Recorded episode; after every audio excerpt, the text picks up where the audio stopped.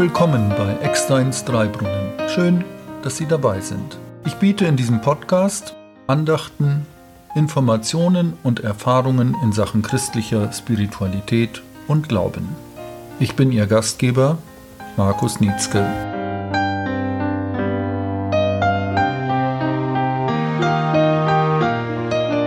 Heute befasse ich mich mit Weisungen für einen neuen Lifestyle aus dem Epheserbrief im vierten Kapitel, der 26. Vers.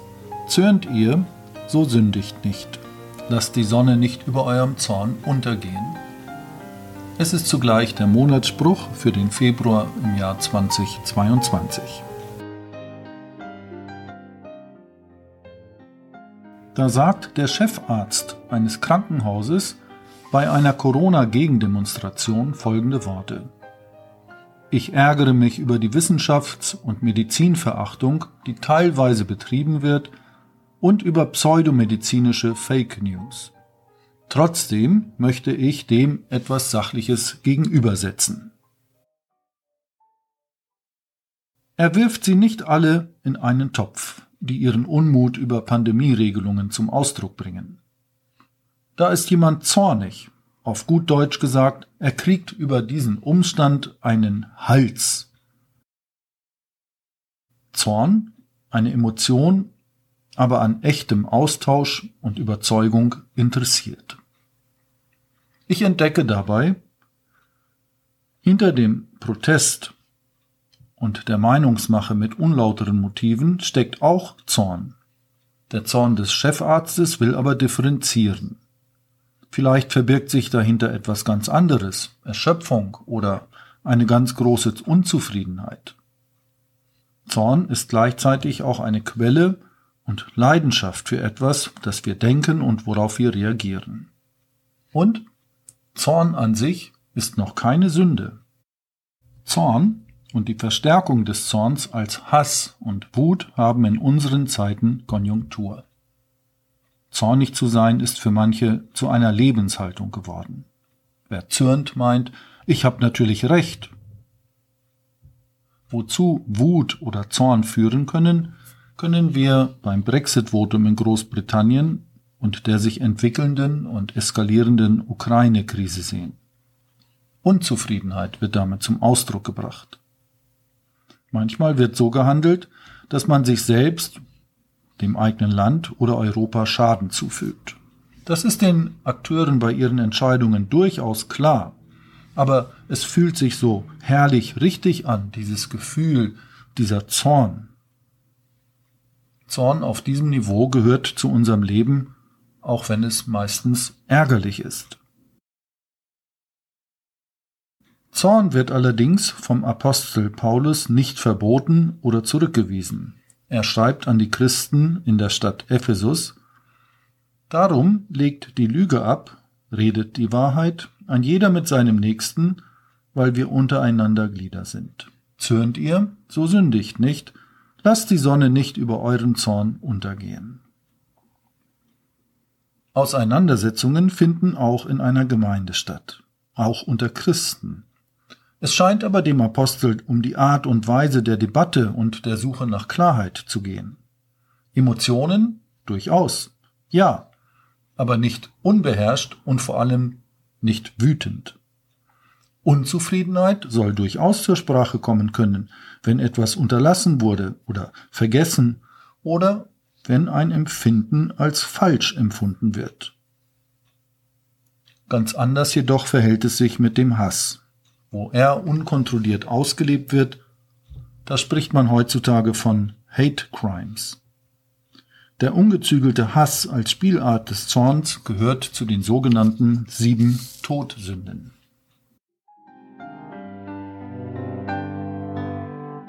Sagt Ihnen zu, was Sie hören?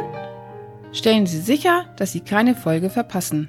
Klicken Sie auf der Webseite www.eckstein.de geschrieben E-K-Z-T-E-I-N auf die Schaltfläche Podcast abonnieren. Auf der Website gibt es die Möglichkeit, per Mail mit mir in Kontakt zu treten. Nun zurück zum Inhalt.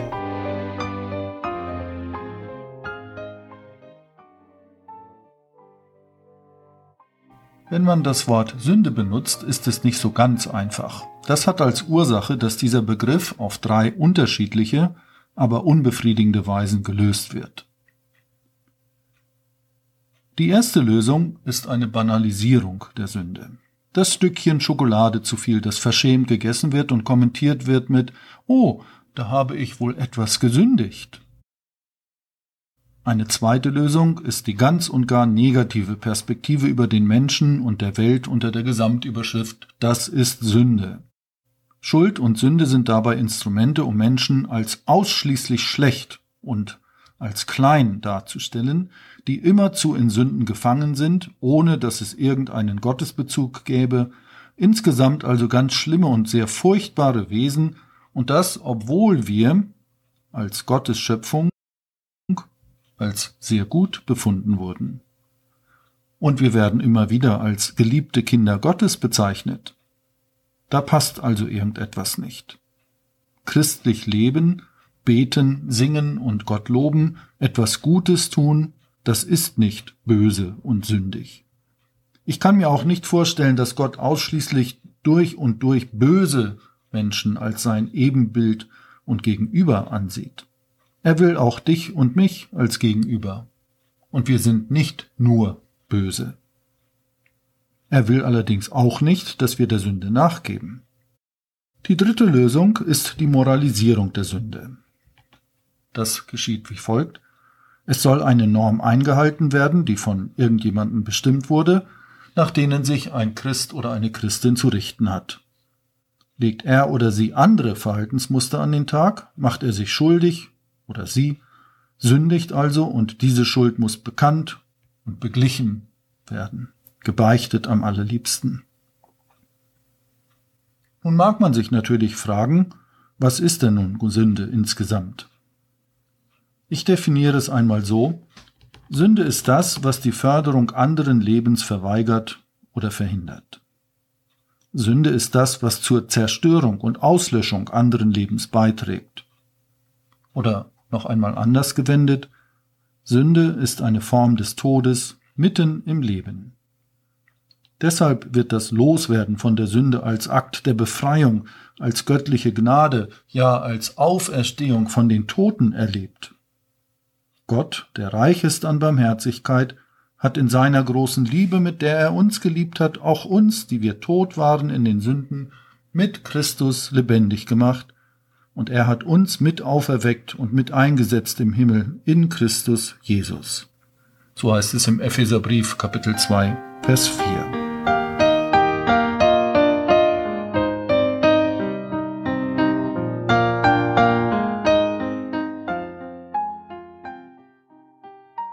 Über hunderte von Jahren wurde ein Sündenkatalog entwickelt. Die sieben Todsünden wurden definiert.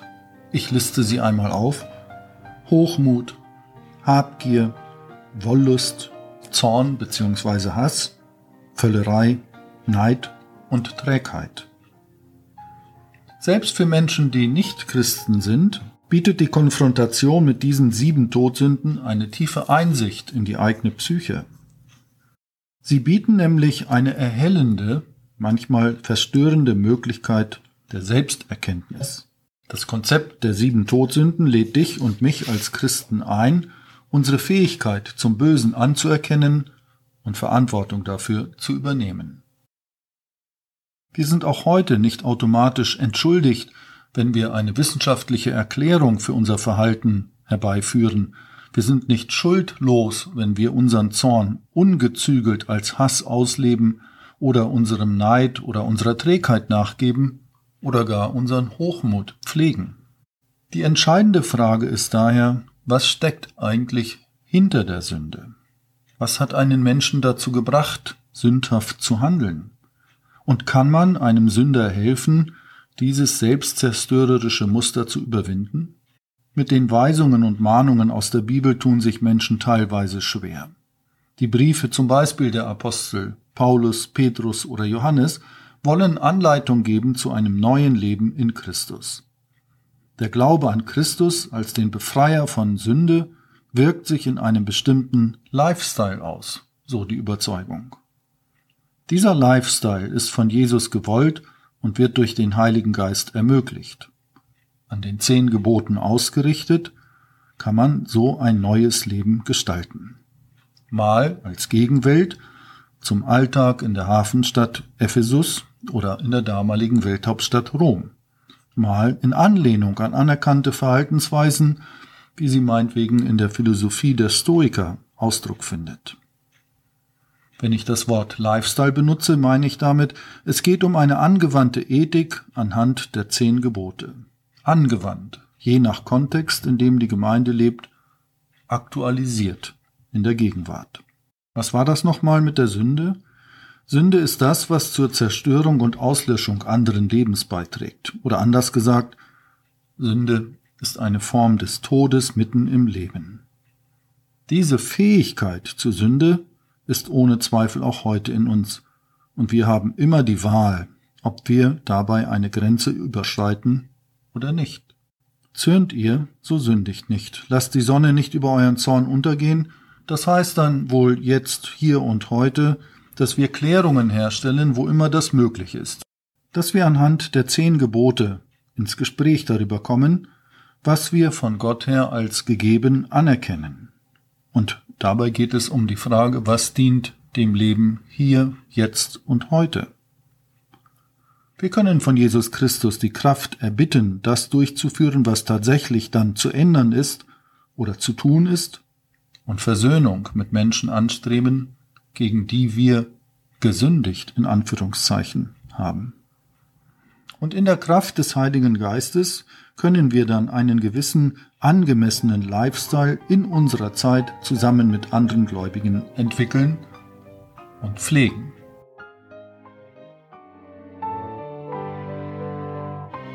Wenn Ihnen zusagt, was in diesem Podcast angeboten, bedacht und gesagt wird, sagen Sie es gern weiter.